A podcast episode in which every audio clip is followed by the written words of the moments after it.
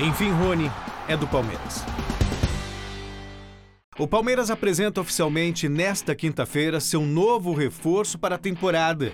Na verdade, o principal reforço, Rony. O atacante que destacou pelo Atlético Paranaense na temporada passada custou caro para o clube paulista, cerca de 6 milhões de euros, algo em torno de 30 milhões de reais, fruto da carência de bons jogadores que atuem pelos lados do campo. E é a peça que estava faltando para o elenco alviverde. É verdade que o Luxemburgo tem no elenco o jovem Gabriel Veron, destaque na seleção sub-17, mas por ser muito menino, o clube preferiu a aposta num jogador mais experiente e pronto para assumir a condição de titular. Ele chega para jogar e é uma ótima aposta palmeirense.